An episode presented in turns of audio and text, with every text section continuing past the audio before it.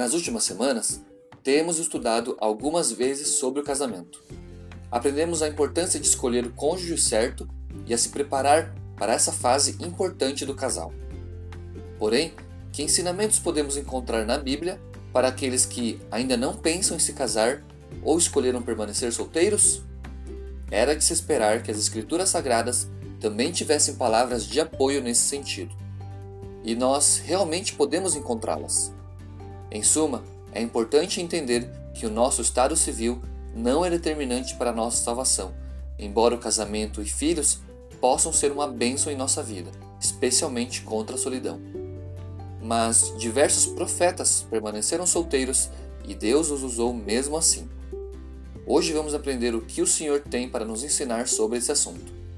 Aqui quem fala é o Eduardo e você está ouvindo a mais um resumo da lição da Escola Sabatina.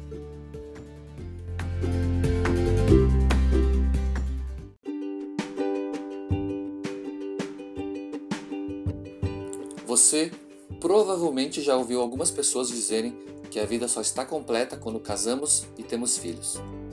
Embora essas fases possam trazer muitas bênçãos, especialmente contra a solidão que estamos estudando essa semana, não podemos julgar aqueles que escolheram não passar por essas fases. Deus ainda assim pode abençoar essas pessoas e usá-las de acordo com a sua vontade. Ellen White diz o seguinte no livro Primeiros Escritos: Temos que aprender a estar em pé sozinhos e depender inteiramente de Deus. Quanto mais cedo aprendemos isto, tanto melhor.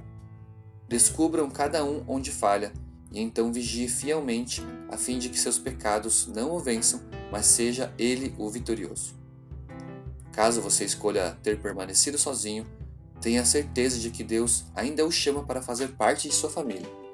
O Senhor nos promete um novo nome, uma família espiritual, irmãos de todos os lugares da terra e o fim da solidão. Que essa esperança esteja hoje em seu coração. Um forte abraço e até o próximo estudo.